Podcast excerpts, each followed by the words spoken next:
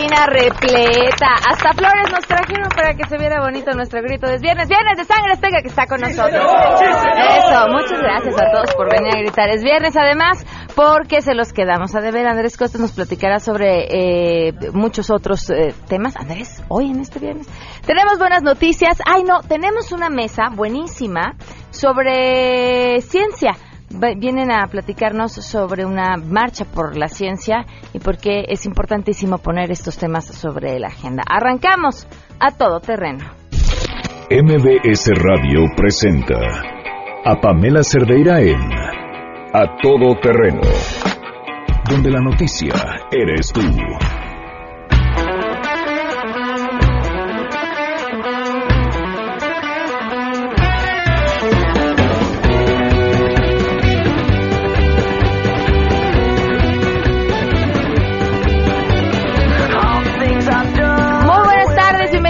Terreno, muchísimas gracias por acompañarnos en este viernes, viernes 6 de abril del 2018.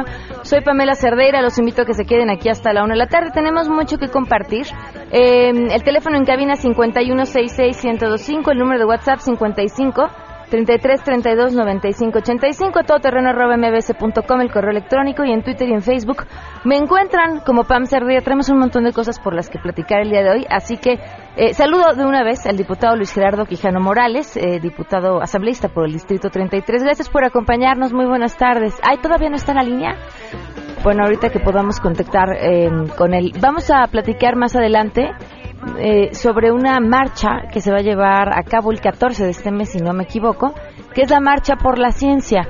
Eh, es la segunda vez que salen a la calle los científicos a, a, decir aquí estamos, esto es lo que pedimos, esto es lo que necesitamos. La importancia de la ciencia en el desarrollo económico, económico y para todos los aspectos es esencial en un país. Y bueno, y ahora que pues estamos en épocas de prometer y prometer, pues nos dirán desde la ciencia qué se necesita, qué están buscando y qué están pidiendo.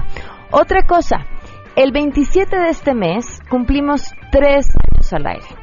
En radio como en televisión, los años se cuentan como si fueran años perro, cuentan por siete. De verdad, porque es difícil que un proyecto em, dure por distintas circunstancias. Entonces, cumplimos tres años al aire, estamos muy contentos, los celebramos con mucha emoción y los invitamos porque tenemos sorpresas.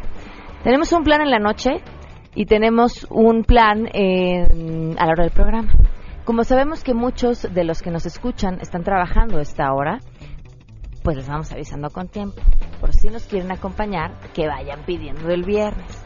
Que vayan avisando que el viernes 27 les va a doler la panza, se van a sentir... No, que vayan a, que vayan decir, ah, pues igual y sí, y me escapo, y ese día pido permiso, este, aprovecho una falta más, y se vienen a festejar con nosotros a la hora del programa, tenemos cosas padrísimas, estaremos en la calle, eh, y nos encantaría contar con ustedes. Así que vayan apartando el día para que se vayan anotando y podamos festejar estos tres años al aire de a todo terreno. Ahora sí, Luis Gerardo Quijano Morales en la línea telefónica, te saludo, ¿cómo estás? Muy buenas tardes. Muy buenas tardes, Pamela. Muchas gracias por este espacio. Muchísimas gracias por acompañarnos. ¿Qué es lo que está pasando en la delegación Magdalena Contreras que preocupa?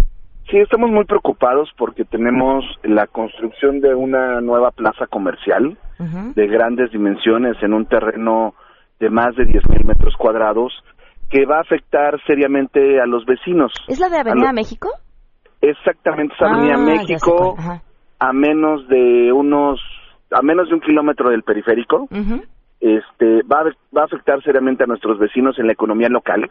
Magdalena Contreras está llena de pequeños comercios, que son comercios de familias que viven ahí mismo. Entonces, con una plaza de estas dimensiones, con cientos de locales comerciales, pues nos tronaría los pequeños comerciantes que tenemos establecidos en la zona, que son, no es poco, son cerca de 300 familias que serían seriamente afectadas en su ingreso, en su sustento, además de dos mercados públicos, de esos mercados que ya hay pocos en la ciudad y que son un tema de economía local.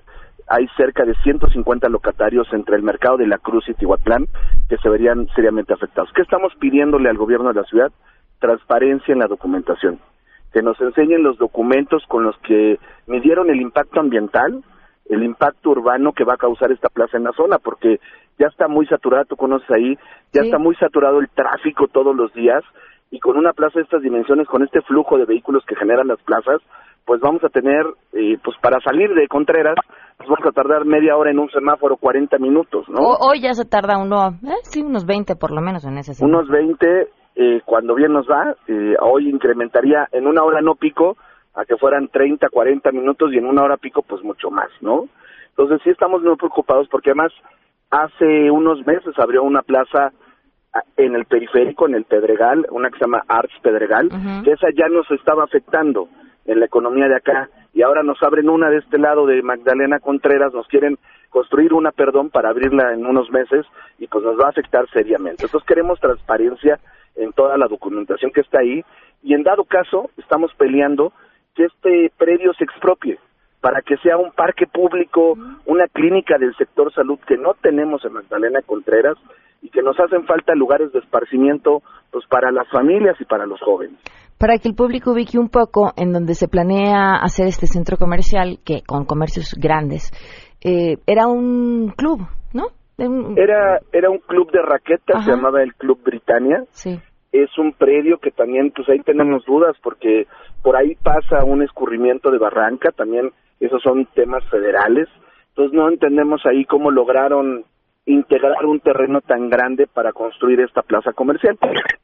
Un lugar donde era un club donde asistía poca gente realmente, porque eran muchas canchas de tenis, hoy se quiere convertir en un lugar pues de concreto, lleno de, lleno de locales comerciales que la verdad es que no los necesitamos en la delegación, no los requerimos, ya tenemos nuestro comercio local que sustenta a las familias de Magdalena, entonces por cada empleo que genere la plaza, por lo menos dos familias se quedan sin sustento, no dos empleos, dos familias se quedarían sin sustento. Entonces, pues la afectación económica sería grave para nosotros y el caos, la contaminación, la movilidad, bueno, ni se diga. Ahora, hablabas de, de, la transparencia. ¿No han solicitado estos permisos para poderlos ver vía transparencia o alguna otra vía y no han tenido respuesta? Acabamos de subir eh, el día de ayer el punto de acuerdo para conocer plenamente la documentación no queremos nada más conocer la manifestación de construcción, queremos conocer, hay unos estudios que se hacen de impacto urbano y de impacto ambiental. Queremos saber quién firmó el estudio, queremos saber con qué criterios se avaló el estudio. Entonces, en el punto de acuerdo estamos explicando que nos digan cómo sustentaron la aprobación de esta plaza, pues para realmente entender si cumple con los temas de ley y qué consideraciones se hicieron, qué obras de mitigación, cómo nos van a ayudar al tránsito, o de plano no está nada contemplado, ¿no? Eso, las obras de mitigación, porque luego, bueno, pues se cuenta con los permisos para una construcción de este tamaño, no es tan sencillo, pero, pero sí, las obras de mitigación favorecen a toda la comunidad, eh, pero luego a veces pareciera que eso no, no, no, no sé, no, resulta lo importante. Eso es lo que queremos vigilar y queremos que estos documentos, ayer lo pedimos en la Asamblea Legislativa en la tribuna con muchos vecinos que nos acompañaron de la zona y comerciantes, queremos que estos documentos los tengan los vecinos, que los puedan conocer, que, que no haya nada oculto para que no sospechemos mal, ¿no? Queremos transparencia plena para tener todo abierto, pero pues nos preocupa que aunque cumpliera con los permisos, en dado caso, que ahí estuvieran los estudios, pues la afectación económica no fue considerada y no fue medida y sería terrible para mis vecinos pues perder el sustento. La verdad es que Magdalena Contreras no tenemos industria, no tenemos una zona de oficinas, o sea, no tenemos empleos eh, que se generen por alguna empresa grande. Lo más grande es el Hospital Ángeles, el Camino Real, que son los generadores de empleos y la delegación. Entonces, hoy la delegación, por cierto, déjate lo comento, tiene la obra suspendida para eh, que la obra subsane pues algunas inconsistencias que la delegación logró detectar, pero bueno, creemos que no es suficiente y que queremos conocer todos los vecinos la documentación, porque además, déjate digo, yo vivo en la colonia eh, en donde se vería afectada principalmente, que es Colonia Santa Teresa, somos vecinos de la zona, entonces conocemos perfectamente y vivimos la problemática de la zona. Y, y mira que es una zona con un montón de problemas.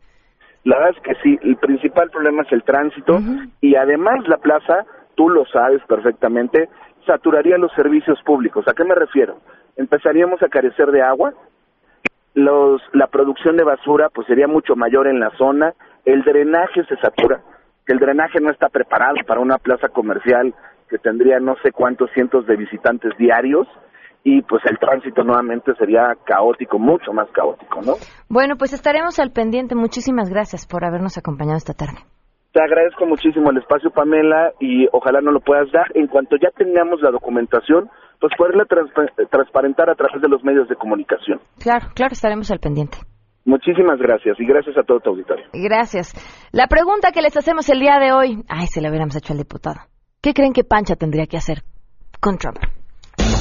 Queremos conocer tu opinión a todo terreno. ¿Qué te gustaría que le hiciera Pancha a Donald Trump? A mí lo que me gustaría es que la Pancha lleve a todo su equipo a que hicieran caca a lo largo de la línea fronteriza. A mí me gustaría que le mordieran el peluquín y lo llevaran arrastrando hasta la frontera. A mí me gustaría que la pancha mordiera sus partes nobles. Me gustaría que la pancha le hiciera a Trump unos lengüetazos en la peluca. A todo terreno.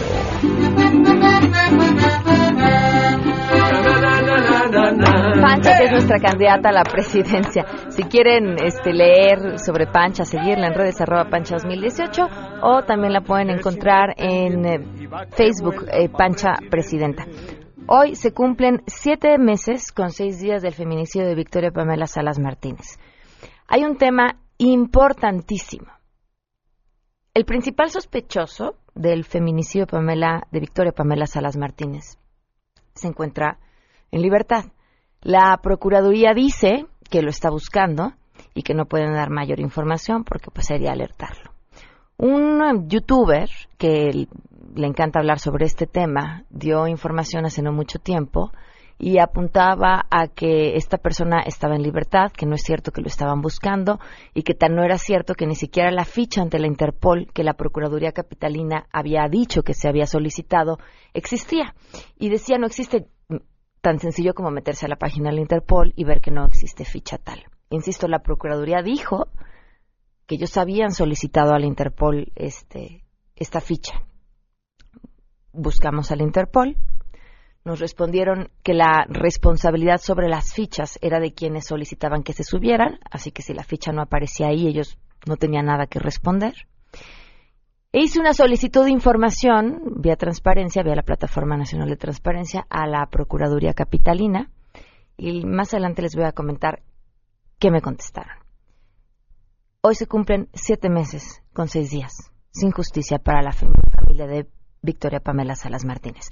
Vamos con la información. Saludo a mi compañero René Cruz.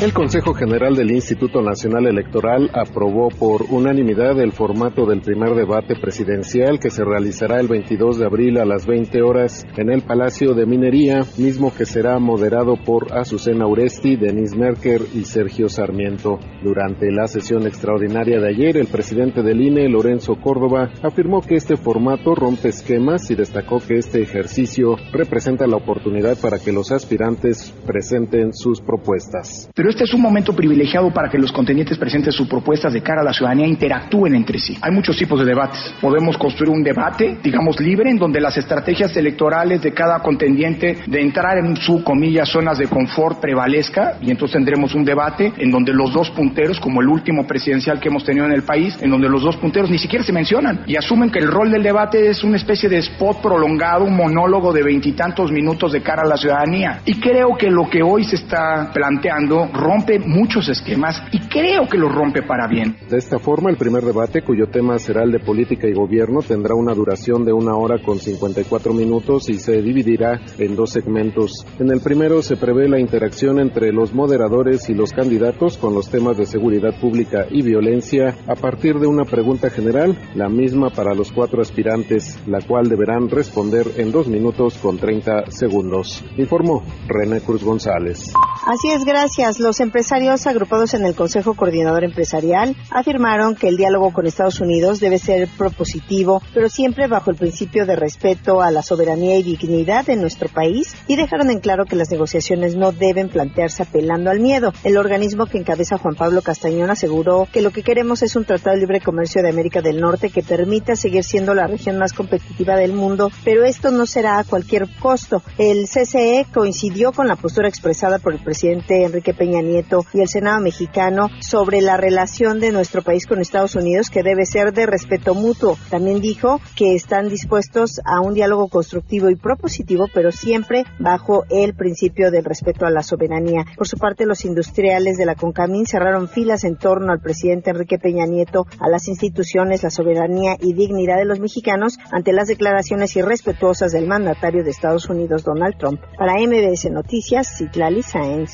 Esta mañana Pancha le respondió al candidato tricolor sobre su declaración 3 de 3. Acusó que a ella la cuestionaron sobre su Casa Blanca cuando ella ya había transparentado que era esta su única propiedad. Que su interés, sí, es tener quien le hiciera piojito y que también espera llevarse una lana como presidenta porque eso estar mantenida no es lo suyo. Y pues si en ese momento reconoció jamás haber pagado impuestos. Sobre volver esta declaración 3 de 3 a 7 de 7, Pancha aseguró que le parece un exceso porque ya solo tendría que declarar sus conflictos de personalidad y los conflictos existenciales, que esos sí son varios, pues muy naturales cuando fuiste abandonada y de la calle, pero que esos solo los va a sacar con su terapeuta. Total, dijo, este metiche que le importa. Así entonces, Pancha, con la famosa 3 de 3.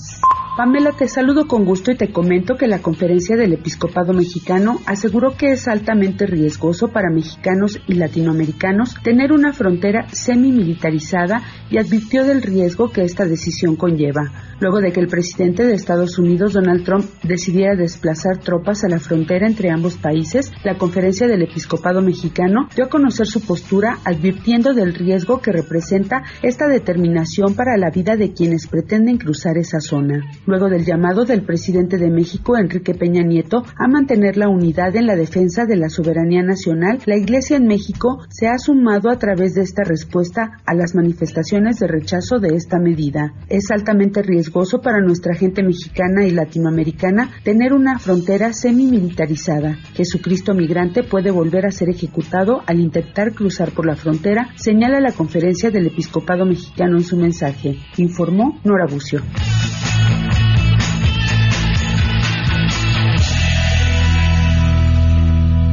12 del día con 19 minutos. A ver, les contaba nada más para cerrar este tema de, la Procuraduría Capitalina.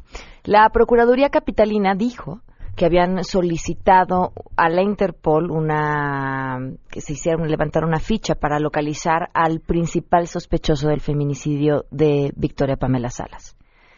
Yo asumí que esto que la Procuraduría decía era verdad.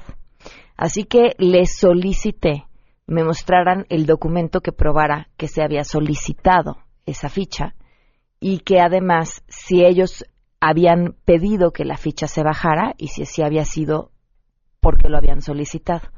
La respuesta que me dan vía transparencia es que previa búsqueda en los registros que se llevan en dicha fiscalía no cuenta con información relacionada con la solicitud precisada. En virtud de ella no es posible dar contestación a la peticionaria. Esto indicaría que en realidad la ficha nunca existió. Porque parece ser su respuesta.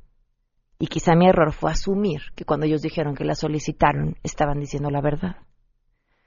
Vamos a volvernos a quejar sobre esta respuesta y ya les contaré en qué acaba este asunto. Vamos a una pausa y volvemos. Si te perdiste el programa A Todo Terreno con Pamela Cerdeira, lo puedes escuchar descargando nuestro podcast en www.noticiasmbs.com. Pamela Cerdeira está de regreso en A Todo Terreno. Únete a nuestra comunidad en facebook.com, diagonal Pam Cerdeira. Continuamos. 12 con 23 minutos, continuamos a todo terreno. Gracias por estar con nosotros. Le doy la bienvenida a un buen amigo de este espacio, el doctor Raúl Alba, quien ya ha estado aquí, profesor investigador de la Universidad Autónoma Metropolitana. Bienvenido, gracias por estar con nosotros. Gracias a usted. Y viene además muy bien acompañado. Viene con él la doctora Gloria Benítez, investigadora en ciencias médicas en el Instituto de Psiquiatría Juan Ramón de la Fuente. Bienvenida, gracias por estar con nosotros. Y también está aquí Pedro Camilo Alcántara, él es profesor investigador de la División de Ingeniería de la Universidad de Guanajuato. Gracias por acompañarnos. Muchas gracias a ustedes. La Marcha de la Ciencia, este 14 de abril. Sí. ¿Es la segunda ocasión que se lleva a cabo? Es la segunda Marcha Mundial por la Ciencia. Ok, ¿por qué es importante una Marcha Mundial por la Ciencia? ¿Por qué es importante? Mira, el eslogan de este año es Sin ciencia no hay futuro. Y esa es básicamente la clave de por qué estamos otra vez aquí, ¿no? Porque queremos dejarle claro a toda la gente que es muy importante tomar en cuenta la ciencia porque permea la vida cotidiana de todas las personas. ¿sí? Tenemos que asegurar que la ciencia siga funcionando en nuestro país para que tenga viabilidad el país. Ahora, cuando hablamos de tomar en cuenta la ciencia, ¿a qué nos referimos exactamente? Yo creo que nos referimos a que se asignen recursos suficientes para que podamos eh, desarrollarnos, también que se asignen recursos para que los investigadores tengan salarios justos y también yo creo que es luchar porque se quiten esos sistemas de evaluación que nada han contribuido a que a que nos desarrollemos, a que nos crezcamos y ¿Cuáles son esos sistemas de evaluación? En el caso particular de institutos nacionales de salud y también en, en, alguno, en algunas otras instituciones, nos piden una cuota de artículos por año que tienen que estar publicados en revistas de factor de impacto determinado.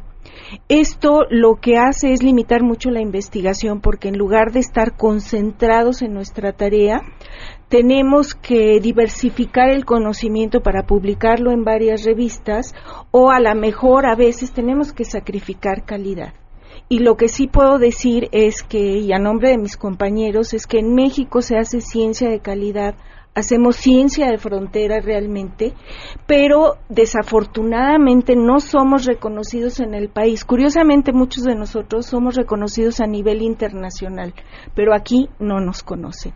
Yo creo que esos puntos son muy importantes y por eso la marcha por la ciencia es importante. Raúl, sonríes, ¿qué tienes que agregar? Pues eh, lo que acaba de decir la doctora es, es, es, veraz. Eh, acaba de fallecer eh, Stephen Hawking, astrofísico, cosmólogo británico, y uh, se hizo ya una ceremonia luctuosa, un funeraria en Cambridge, que fue donde él trabajó durante más de 50 años, y fue la reina Isabel la, la, ceremonia luctuosa.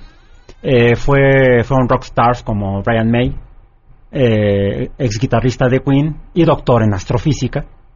Eh, es decir, en sociedades como la británica, la francesa, la alemana y otras, Japón, la ciencia forma parte de la vida cotidiana de la gente. No todos son científicos, no todos piensan científicamente, pero sí ha permeado mucho la cultura científica y el modo de pensar al estilo de la ciencia. Eh, en México, desafortunadamente, vivimos en un mundo mágico. ¿sí? Tenemos una antigua tradición de actividad científica desde antes de la fundación de México como país en la Nueva España.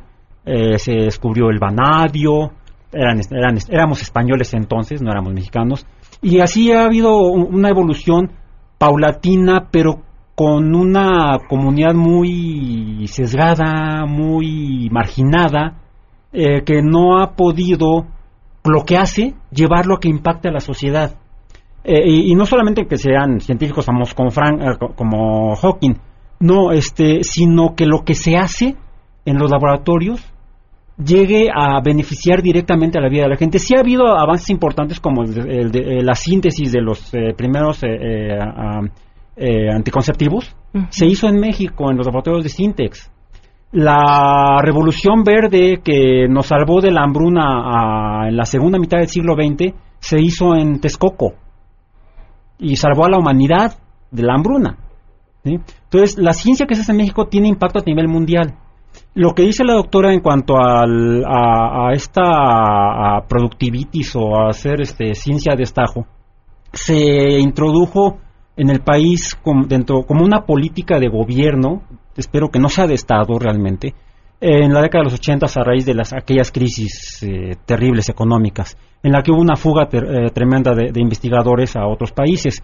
Se creó el Sistema Nacional de Investigadores, una, como un mecanismo a través del cual mejorar eh, los ingresos mensuales de los investigadores y además formar un cuerpo más establecido de gente que se dedica a la ciencia. Empezamos en 1984 con 1.396. Para este año se, hay el número se tiene alrededor de 28.700 investigadores registrados en el Sistema Nacional de Investigadores. Ah, no todos los, profesionales que hacen ciencia en México están en el sistema. Habemos algunos que no estamos en el sistema por diferentes causas. Quizá porque no cumplimos esa cuota de presentar, publicar el número de artículos al año Eso es por eso que se, dice que se está haciendo ciencia de destajo, lo cual demerita en muchas ocasiones. Estás haciendo ciencia para cumplir con un trámite y no para cumplir con un objetivo, una Sin embargo, sin embargo, la ciencia que se hace en México es, a, nivel de, de, publicaciones internacionales en estas revistas de alto impacto, en el mundo se publican en diferentes países. México publica el 1% de lo que se publica en el, en el mundo. Y no tenemos el 1% de investigadores, tenemos menos de los investigadores que hay en el mundo. Entonces somos muy productivos. Pero, en cambio, eh, cuando revisamos la, la, cantidad de dinero que se asigna a esa investigación, estamos en la cola. Estamos en el menos del 1%. Eh, los países eh, se, se, recomienda por los organismos internacionales que inviertan alrededor del 3% del Producto Interno Bruto en, eh, anualmente en investigación y desarrollo científico y tecnológico. La ley de ciencia y tecnología del país establece como ley, por obligación, que se invierta el 1% del PIB anualmente. Este año se volvió a invertir arribita del punto 45%. Wow. Ahora, no quisiera yo politizar el tema, pero pues estamos en la época en la que estamos. ¿Ven algún interés de los candidatos y la candidata en el tema de la ciencia? Mira, acabamos de hacer, de poner en nuestra página de Facebook, en la página de Facebook de la Marcha por la Ciencia en México, el análisis de los discursos del primer discurso que hicieron cada uno en su inauguración de campaña, y ninguno de los candidatos, ninguno, habla una sola vez de ciencia. Entonces, este, pues de ahí podemos sacar una conclusión muy clara, no está en sus prioridades hablar de ciencia. Y la ciencia es muy importante, es esencial. Mira, yo te puedo decir otro ejemplo. La forma en la que los mexicanos respondimos al temblor que acaba de ocurrir el año pasado no hubiera sido la misma sin ciencia, sin conocimientos. Gracias a la ciencia tenemos teléfonos celulares, gracias a la ciencia tenemos un grupo de profesionistas que viven en cada lugar de la ciudad y del país que fueron capaces de, por ejemplo, organizarse y ir a diagnosticar rápidamente los ingenieros civiles las casas que podían ser habitadas inmediatamente para darle tranquilidad a la gente de regresar a sus domicilios después del temblor.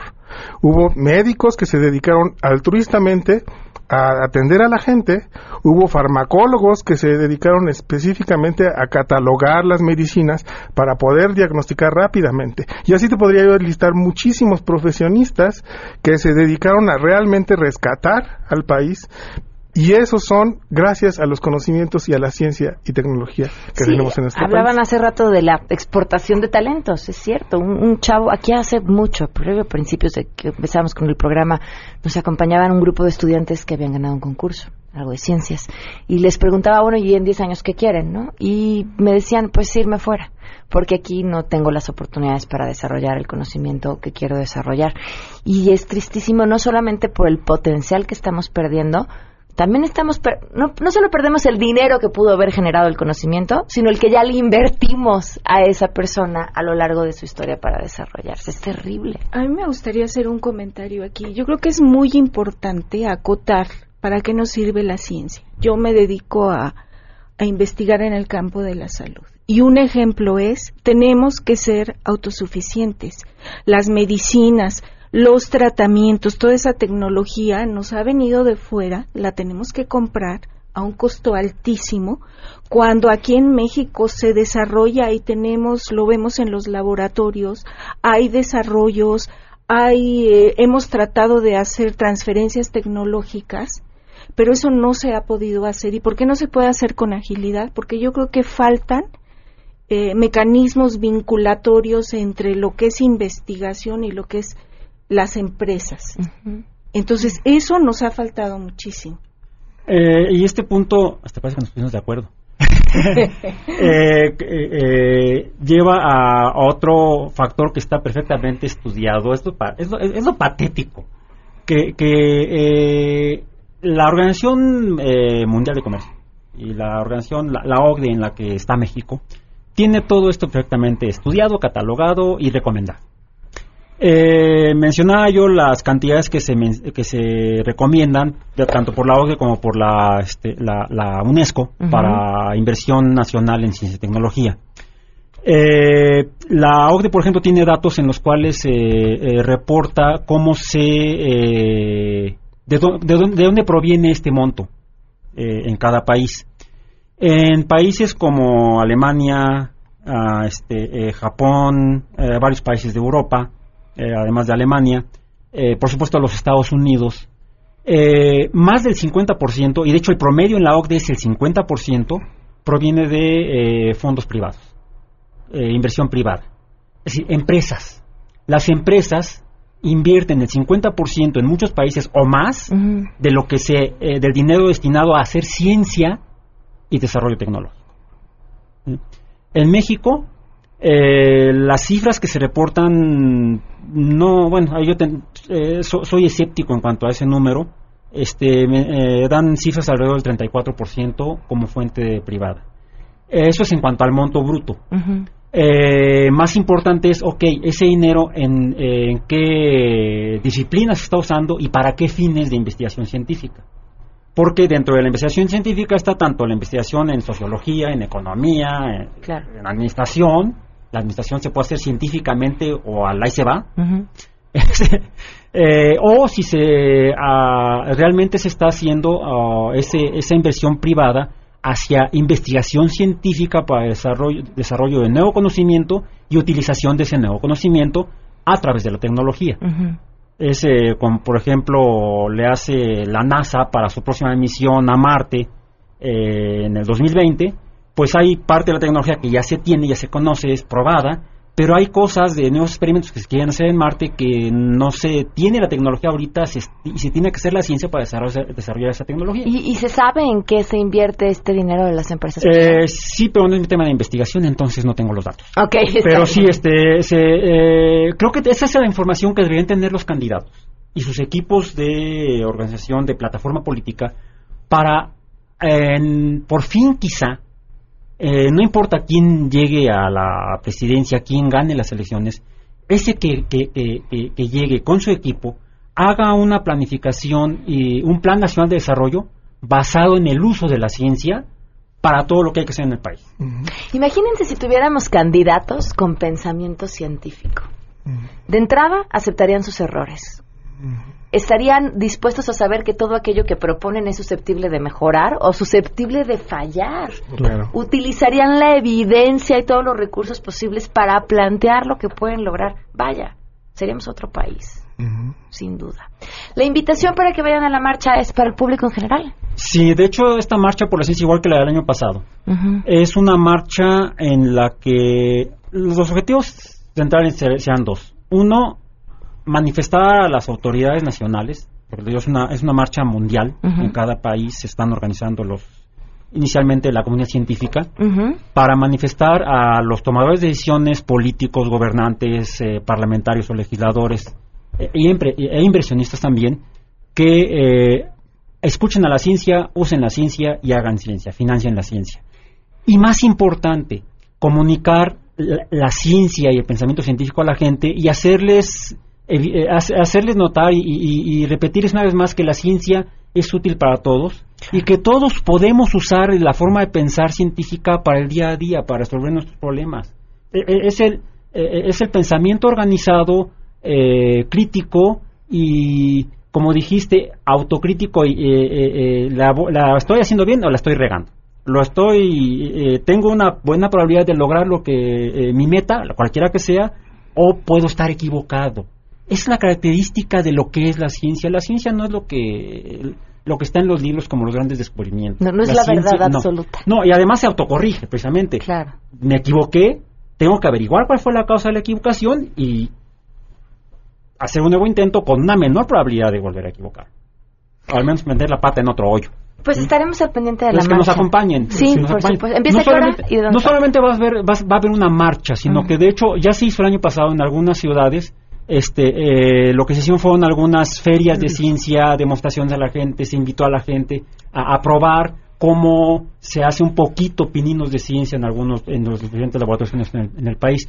Eh, la marcha está convocada a 4 de la tarde del Ángel de la Independencia al Zócalo. En la Ciudad de México. Perfecto. Y revisen la, página de March for Science, eh, ahí están registradas todas las marchas que ya están, eh, que ya están bien organizadas en el mundo. Hay varias en ciudades del país.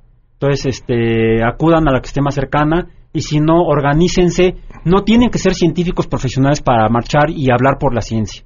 Organícense, hagan su pequeña marcha, su pequeña feria, su pequeña fiesta regístrenla para que veamos que efectivamente está permeando y estamos haciendo una cultura mundial por la ciencia. y además, bueno, reiterar, ¿no? Sin ciencia no hay futuro. Entonces, hagamos que en México se trabaje en ciencia para tener un futuro.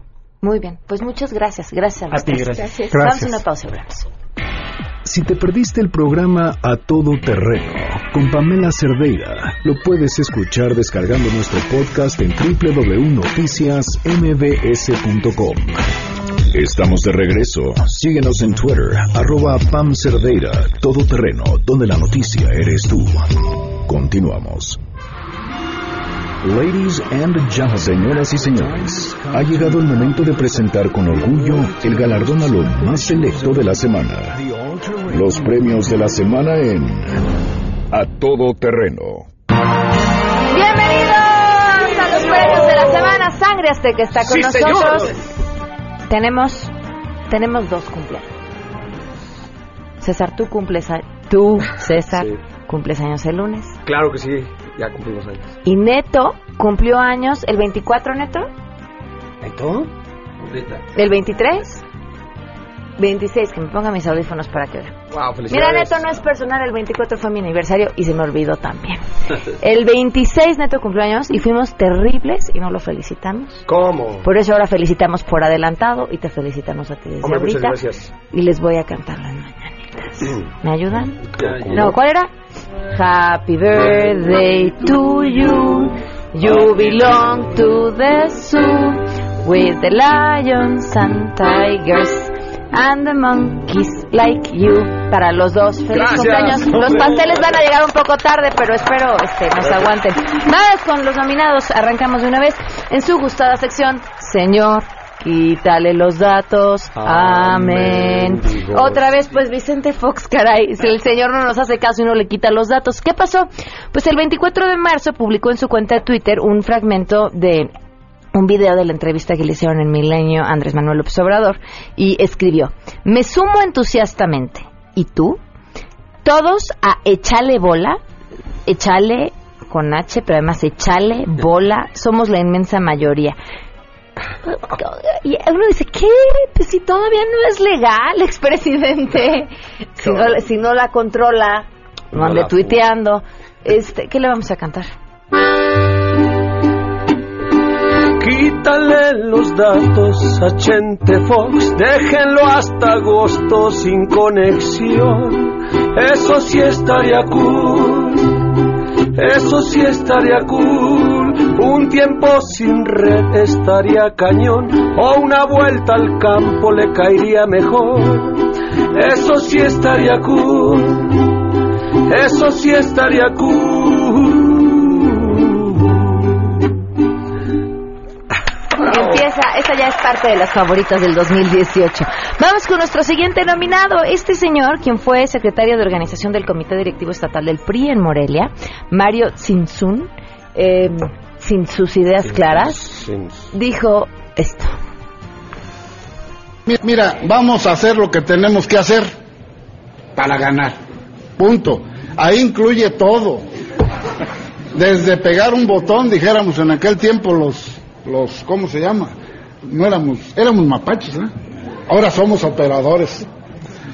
Dijéramos desde pegar un botón hasta matar un, ustedes ya saben qué, hasta matar un carro. Mira, vamos a hacer lo que tenemos. De nosotros. Vamos a cantarle. No, no, no, no, no lo puedes lograr así. Es muy triste pensar así, solo por querer ganar. No, no lo puedes lograr así. Es muy triste pensar así, solo por querer ganar.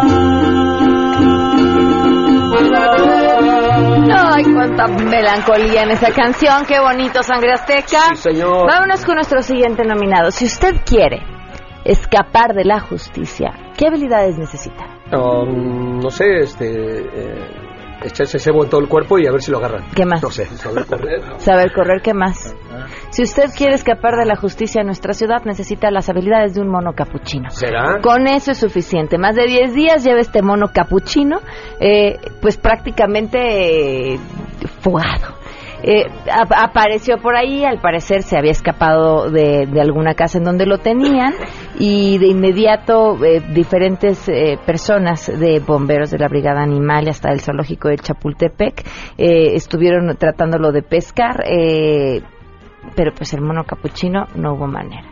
Pero además en una, en una persecución del mono capuchino que se convirtió en la nota más importante del día. Cuando uno ve que la nota más importante del día es la persecución, además la persecución fallida de un mono capuchino, siento decirles que eso dice mucho más de nosotros que del mono. ¿Qué le vamos a cantar?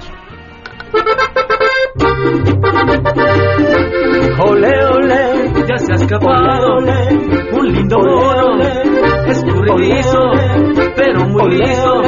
Ya van tres horas sin atraparlo. Qué vergüenza la que me ha dado. Ahora, la sensación del momento, el salto del mono capuchino. Y ahora, el paso de los bomberos golpe. Un paso bien simpático. El paso de la brigada dudosa. ¡Eso! ¡Qué bonito, sangre azteca! Oigan, un saludo a, a supongo que es Juan Carlos o algo así, Cerrés, a Soraya también, muchísimas gracias. Saludos. A Jorge Gavino, a Marco Vázquez, que nos están siguiendo a través del Facebook de mbsnoticias.com, en donde también estamos transmitiendo y además nos pueden ver que venimos bien guapos el día de hoy y nos bañamos todos. Vámonos con nuestro siguiente nominado en su sección. ¿A qué famoso postulamos el día de hoy para tener votos? Viene Alfonso de Nigris. Órale. Presentó su registro para ser candidato por una diputación del Distrito 1 de Nuevo León. Abanderado por ni más ni menos que... A ver, Pues podría ser cualquiera, todos Sí, lo han todos, hecho. sí. En esta ocasión, el Partido Verde. Ah. ¿Qué le vamos a, dar? Denigris, ojalá que te vaya bonito. Ojalá que ganes la contienda. Que te digan que tú no estás listo. No hagas caso, solo haz cosas muy buenas. Cuántas cosas tan controvertidas que se valen hoy para hacer campaña. Ya no importa cómo lo decidan, te acostumbras a ver tanta maña. Denigris, ojalá que te vaya bonito. ¡Qué bonito, sangre azteca! Oigan, el, el mayor problema que enfrentaremos los electores este primero de julio será saber si vamos a elegir a nuestros dirigentes, a nuestros representantes, a nuestros legisladores o a conformar una pandilla. En serio, Ah, ¿por qué? no solamente por la calidad de los personajes, hasta por los nombres que nos vamos a encontrar en la boleta. El INE aprobó el uso de apodos en la boleta electoral. Esto se hace porque, pues a lo mejor a mí me dicen que, ¿cómo me podrían decir? A mí Pamula me decían, por ejemplo. Pamula. Pamula. O la güera. La güera, la güera. Si me conocen como la güera y ven Pamela en la boleta, pues nadie va a saber que soy yo, porque me conocen como la güera. Es un supuesto, ¿eh? Entonces el INE dice, bueno, pues pongamos en la boleta que vas a votar por la güera. ¿Cómo van a estar algunos de los nombres en la boleta? Bueno, pues evidentemente la güereja, el terrible, el mochilas, fuerza búfalo, el cachetes y tec mol. Así, nada más para elegir a los personajes que estarán tomando las decisiones que lleven el rumbo de este país. Pues, ¿qué nos queda sino cantar? En estas campañas no pueden faltar la buena estrategia para poderlas ganar. Y si el candidato no es tan conocido, con el moto seguro lo van a ubicar. Los apodos raros no pueden faltar, ni los más famosos se me quedarán atrás. Si no te conocen, no tendrás tu tache. Mira, uno que por él voy a votar. Ya sé quién es ese güey, el que sale en la comedia de las seis. También, también, ese otro güey, el que conduce el noticiero de las diez. Este donde, donde lo vi, en el trato, en la tele o en el dish. Y ella quién es, por qué está aquí, pues que no ves que la hija del papirín Vámonos con nuestro siguiente nominado. Era aquello de los impresentables. Vámonos con otro. Fernando Vilchis, eh, cabeza de una organización llamada eh, Autónoma Servicios Esmeralda Plus, o sea, en realidad líder de taxistas irregulares, será postulado a la alcaldía de Ecatepec, en esta ocasión abanderado por Morena. Bueno, información que publica Reforma, el hay 150 taxistas asociados con este señor que aportan hasta 100 pesos mensuales para poder trabajar sin ningún permiso, portando únicamente una calcomanía con el nombre de quien creen, pues del candidato. Y además tienen que apoyarlo. Parte de lo que uno de ellos dijo es que, bueno, pues si no pagan al municipio, pero les tienen que pagar a ellos sus 100 pesos al mes que hay operativos, pero estando con ellos nadie se mete con ellos. Y dice, bueno, la única problema es que ahora pues los hacen ir a marchas y como andan en la política, pues a los mítines y decir, sí, estamos con el candidato. Cuando uno ve todos los mítines dice, ay, de verdad, hay tanta gente interesada en la política del país. Si las personas que acompañan a los candidatos, todos, ¿eh? los distintos eventos, estuvieran realmente tan interesadas en la política del país, les juro que seríamos otro país. Muy diferente. Muy diferente, muy, muy diferente.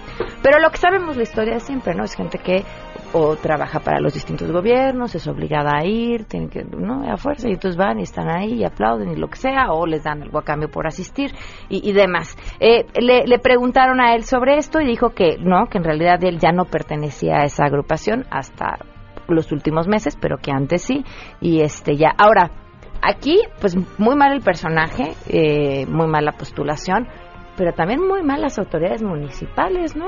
O sea, para que una autoridad municipal permita que un grupo eh, de taxis piratas circule porque tiene un acuerdo con su líder, este, pues es que la autoridad municipal también se está llevando una lana, ¿no? O alguien más ahí, o sea, ahí sí que la bronca es de varios. Vamos a cantar.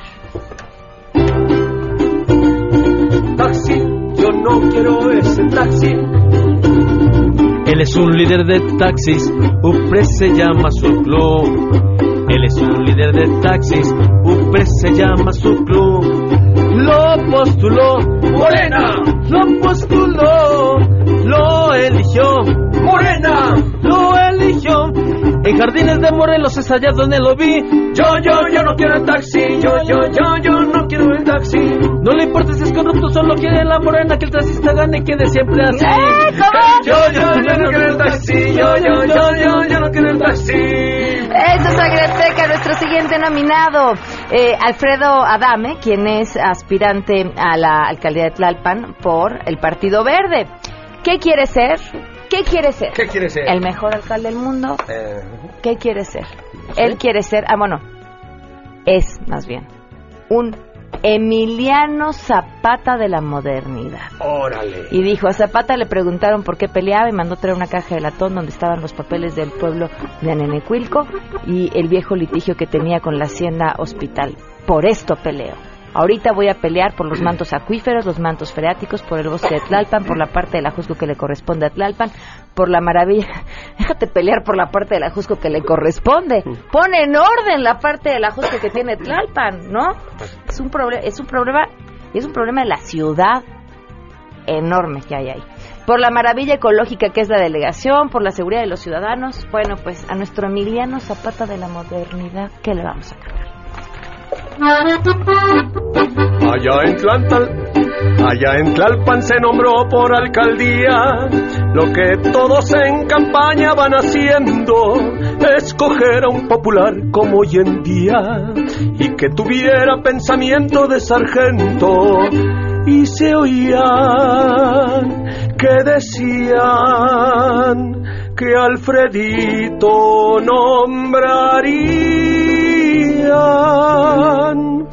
Porque Alfredito se siente zapata, porque Alfredito piensa como él, mientras él haga la paz y no la guerra, un buen zapata en Tlalpan puede ser.